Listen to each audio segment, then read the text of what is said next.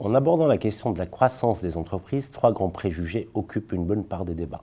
Le premier est lié au modèle de croissance largement inspiré par la théorie du cycle de vie. Le deuxième concerne la PME, souvent considérée comme un modèle réduit de la grande entreprise. Et enfin, le troisième considère que la gouvernance ne sert au mieux qu'à contrôler le dirigeant. Dans cette recherche, nous questionnons ces préjugés en étudiant les apports des organes de gouvernance à la croissance des PME.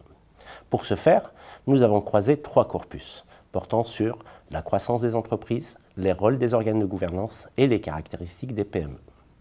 En revisitant le premier corpus, nous avons été très surpris par les résultats et leur faible utilité pratique. La croissance des entreprises y est inspirée par la biologie. Ainsi, l'entreprise naît, croît, mûrit, vieillit avant de mourir. Or, nous savons que l'évolution des entreprises ne suit jamais cette séquence. Les trajectoires de croissance sont faites d'avancées et de recul, d'accélération et de ralentissement, de continuité et de rupture. Levy et Liechtenstein ont récemment proposé d'abandonner ces modèles. Ils considèrent que les entreprises, durant leur existence, passent par plusieurs états de dynamique de croissance. Chaque état correspond à un équilibre instable de facteurs internes et externes. Dans son évolution, l'entreprise peut transiter d'un état à un autre, puis le cas échéant revenir à un état antérieur plus tard. Le deuxième corpus nous a permis, grâce notamment aux travaux de Torres et de Julien sur les PME, d'isoler quatre dimensions fondamentales permettant de les distinguer. 1. La proximité patrimoniale, qui rend compte des caractéristiques de propriété de l'entreprise. 2. La proximité hiérarchique, qui traite du leadership dans l'entreprise et de la place du dirigeant. 3. La proximité écologique, qui rend compte de l'étendue et de la diversité de l'environnement. Et enfin, 4. La maturité organisationnelle qui mesure le degré de professionnalisation de l'entreprise. Aussi, nous avons identifié quatre états dynamiques de croissance. Un état de création et de redémarrage, un état de forte croissance, un état de management professionnel et un état de croissance plafonnée. Les trois premiers états ne sont pas surprenants. Celui de croissance plafonnée est nouveau.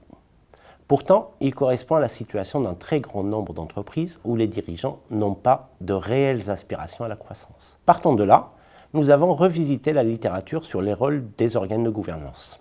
Quatre rôles ressortent. Un rôle de contrôle, un rôle de stratégie, un rôle de service et un rôle de médiation.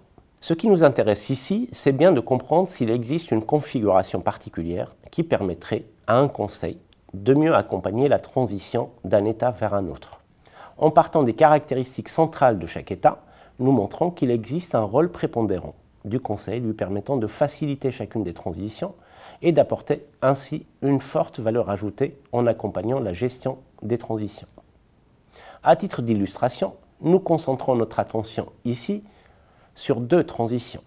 Ainsi, la transition de l'état de création redémarrage vers l'état de forte croissance appelle une concentration de l'attention du Conseil aux questions stratégiques, car l'entrepreneur y est confronté à des choix vitaux en matière d'élargissement de son offre et de diversification de son portefeuille client.